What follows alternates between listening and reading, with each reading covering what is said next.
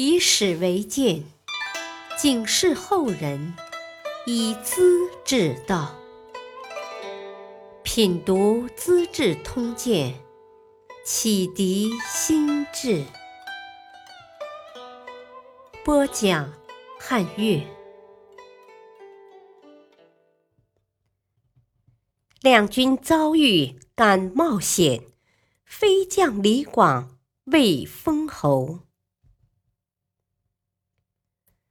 李广是汉朝最勇敢善战的将军，他一生和南侵的匈奴军队大大小小打过七十多仗，匈奴人都怕他，称之为飞将军。将军剑法高明，身手格外矫健，带兵也很有办法，流传着许多惊人的故事。有一年，匈奴骑兵攻入雁门关。到处抢劫，还跑到皇帝的寿院里抢马匹。汉军进行抵抗，结果大败，死亡两千多人。匈奴人更加得意了，一直打到内地。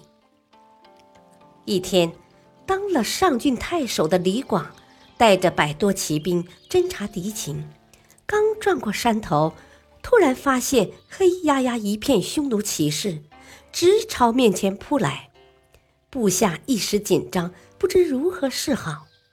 李广略一迟疑，招呼大家继续前进。这时候，敌兵也发现了李广，以为是出来侦察的先头部队，大队人马可能在后面掩藏着，同样十分惊慌，不敢前进。他们迅速地抢占两边山头。列成阵势，观望等待。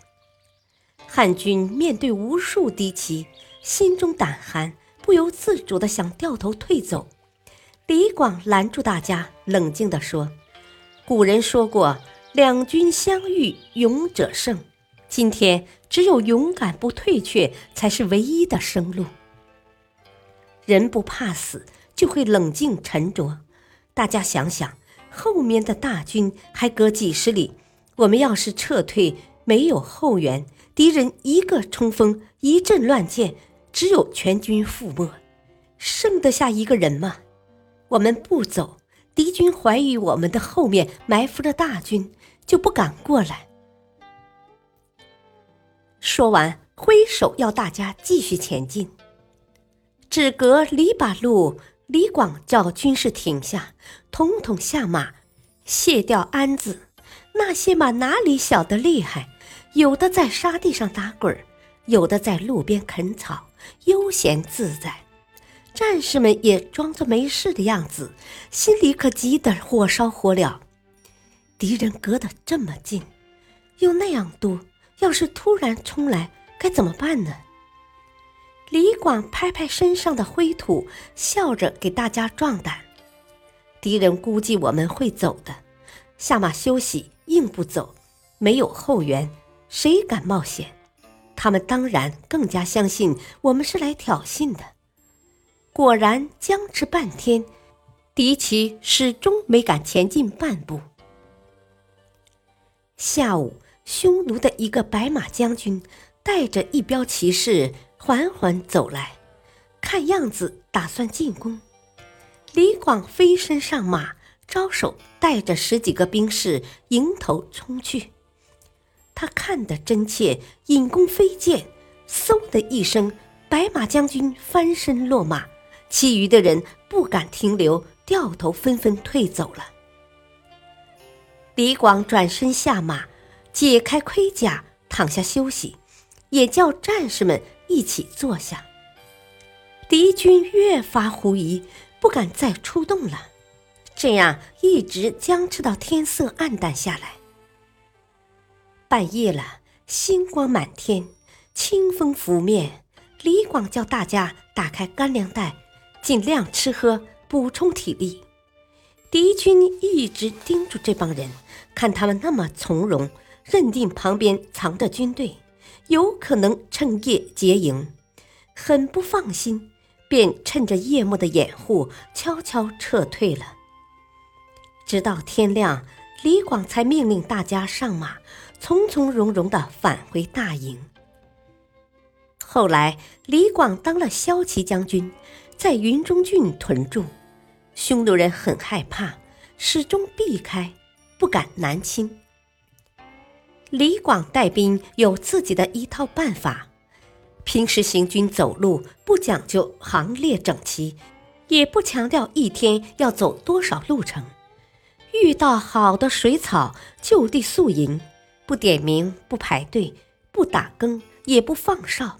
只派出侦察兵到远处瞭望，注意附近的动静，让战士安静休息。他不重视什么文件报表，一律从简。部队的气氛特别活跃。车骑将军程不识也是一位名将，屯驻雁门，跟李广形成犄角之势。他的带兵风格恰恰和李广相反。十分注意军风纪律，严格管理制度，样样有条不紊，谨慎小心，请示报告一丝不苟。匈奴人也怕他，不敢沾惹。程将军曾说：“李广治军太随便了，敌人如果突然袭击，很有可能出问题。”不过军士愿意跟他，很自由，很痛快，能出死力。我呢？风纪虽说繁琐，但没有漏洞可钻，敌人是不敢碰的。两人比较，匈奴人更怕李广，因为他总是来去无定，出其不意，难以捉摸。士兵们当然更爱李广，对程不识的那一套很是害怕。李广也有吃败仗的时候，公元前一百三十年。匈奴骑兵劫掠上古郡，卫青、公孙敖、公孙贺和李广分四路出兵。卫青冲到匈奴的根据地龙城，小有战果，其余三路都打了败仗。李广被胡骑抓住，当了俘虏，盛在一张网兜里。两匹马左右拉着网绳，李广躺在网中间。软软的不作声，装死相。走了十多里，胡兵松懈了。李广趁机一跃而起，忽地纵身上马，一手抓过胡兵的弓箭，一手抢过马鞭，顺带掀翻胡兵，扬手鞭落，南向飞奔，很快就回到部队里了。这次失败本该要杀头的。后来汉武帝决定让李广用过去的功劳抵罪，他从将军又变成老百姓了。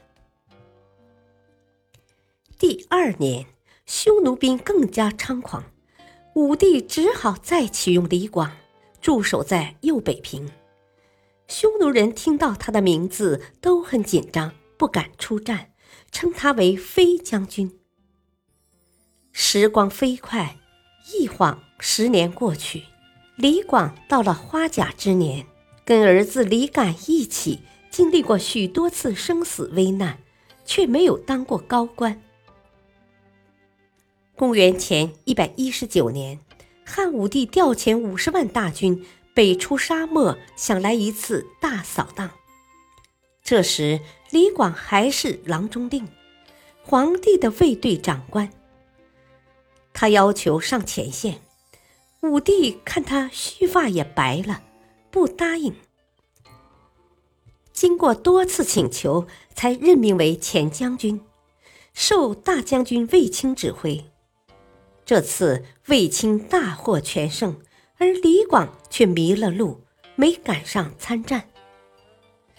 卫青要他回营交代失机的原委，李广答复说：“我的部下都没有责任。”是我指挥不好，他为自己的失败而痛苦，他召集将士，老泪纵横，向大家倾诉：“我终生和匈奴拼命，大小七十多次战斗，出生入死，这次有幸跟大将军一起正面进攻单于，可是大将军却要我迂回出击，不许当面迎敌。仗打完了，我却迷了路，没看到一个敌人，真是天意呀！我六十多岁的老头子，难道还去公堂对质吗？其实，卫青多次拒绝李广打先锋的要求，是受皇帝的嘱咐。李广老了，命运也不佳，莫让他正面当敌，免得冒险出事。至于迷失道路，本来是偶然的事，李广却认为是天意。他想想过去，廉洁奉公，一切赏赐分给部下，衣食住行和战士一样。沙漠里找到水，先让战士喝，一个不喝足，自己不沾水。战士不吃饱，自己不吃饭。每次打仗，凭一手神剑，敌人闻风丧胆。可是仗打完了，检查反省，又总是有些小漏子，凭功受赏，没有份儿。四十多年，始终是个两千担的官儿。部下多少人封侯受爵，自己竟不沾边，如今还落得到法庭对证。不是天意是什么？人可以死，人格不可侮辱。窝囊的活着有什么意思？他想到这里，再也不愿想下去了，竟抽出佩剑自刎而死。一代名将就这么轻易的离开了人间。凡是听到消息的人，莫不眼泪痛哭，为他伤心，为他不平。后人也为他叹息。李广南封袁术旗，意思是说他的命运不好。究竟是命运不好，还是别的什么原因？千秋万载，任人评说。感谢收听，下期播讲汉武帝提倡儒学，万旦君当时师表。敬请收听，再会。